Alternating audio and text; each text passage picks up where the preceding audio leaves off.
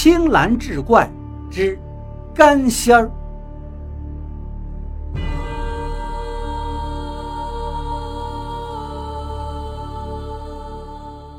话说西江堤畔高处的平隐巷，数百年来依水而居，民风朴实。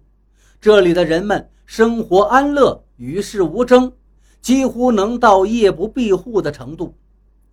当地人除了传统的以打鱼为生外，也有少数人做些走街串巷的小买卖。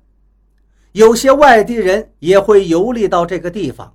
不外乎是买花种草或者说书唱戏的为多。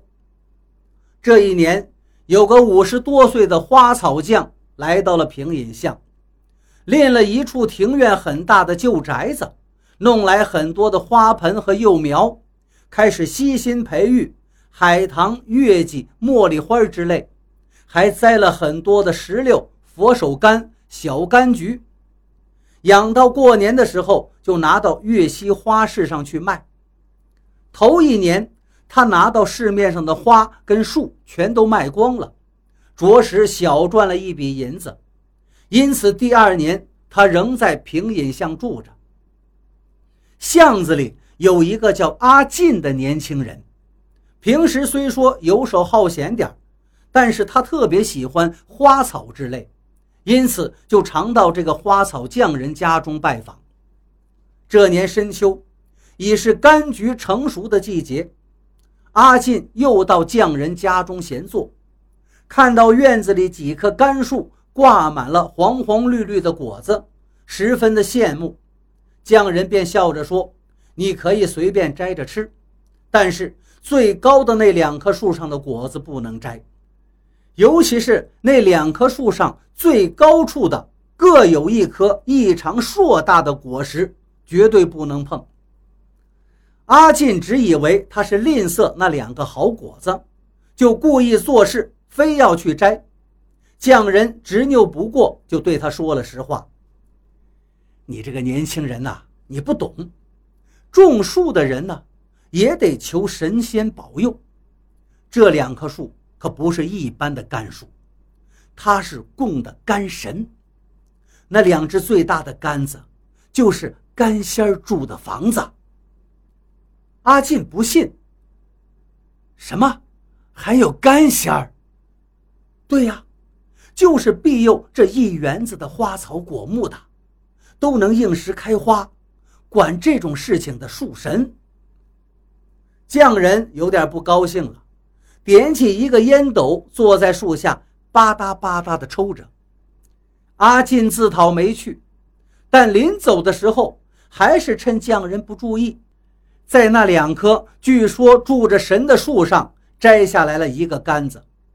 回去的路上，一边走，准备一边剥开来吃。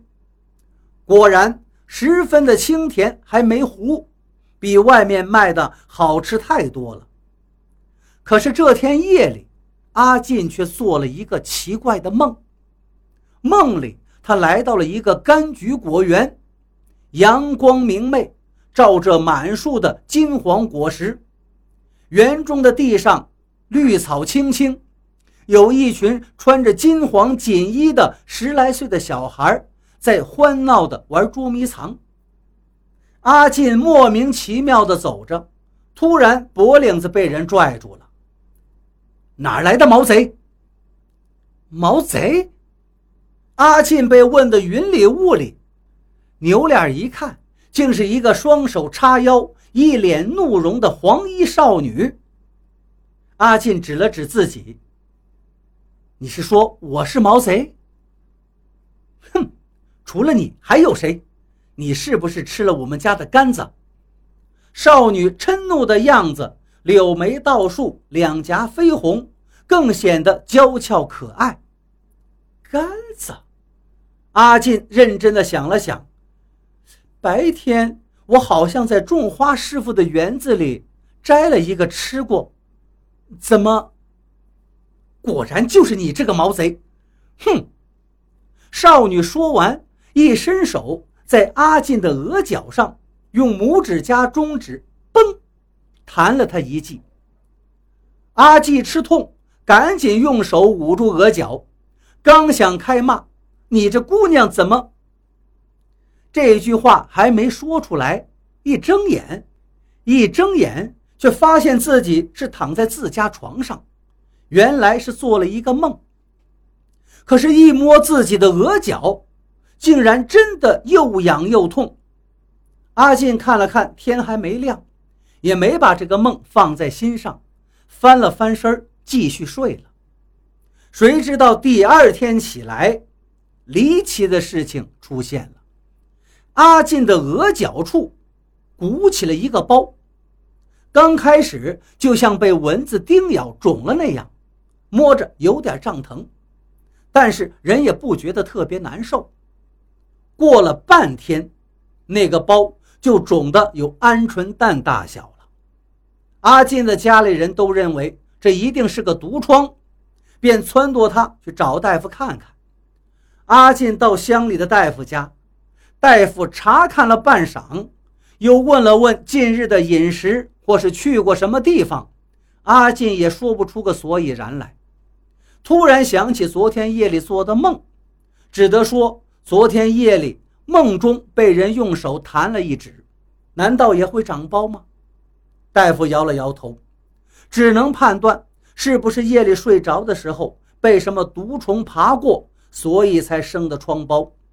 于是给他开了一些驱热解毒的药贴，让他贴上也就罢了。然而阿进在之后的几天里，额角上的包是越鼓越大，慢慢的长到了一颗杆子那么大。虽然仍旧没有其他的不适感，但出门的话也得带个斗笠遮掩一下。于是又到大夫家里复诊，大夫也没有其他办法。继续给他贴膏药。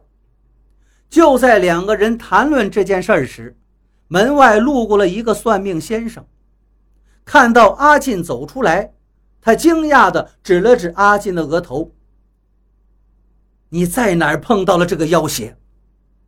阿进一听算命先生这话有门路，赶紧把他拉到一边，把自己吃杆子并且做怪梦的始末。说了一遍，算命人频频点头。我知道这是怎么回事那个花匠养着树神，帮他培育花草，但是一般的树神呢，能力有限，所以他有时就要故意透露给好奇的人去听。等这些人去偷吃树神的果子，树神就可以变换一些小伎俩，在你的体内放入树种。并借此吸收人的精血，增加力量。你头上这个树种已经生根发芽了，但是幼苗暂时还小，所以呢，你并不觉得难受。等着这个树越长大，你最终就会被吸干精血而死。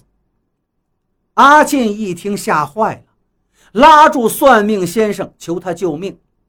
算命先生如此这般跟他说好了，于是第二天晌午时分，阿进又跑到了花草匠家里。因为阿进大致是了解花草匠的生活习惯的，他每天天不亮就会起来侍弄那些花草，到晌午时分吃一点粥饭，他必然要睡一个午觉。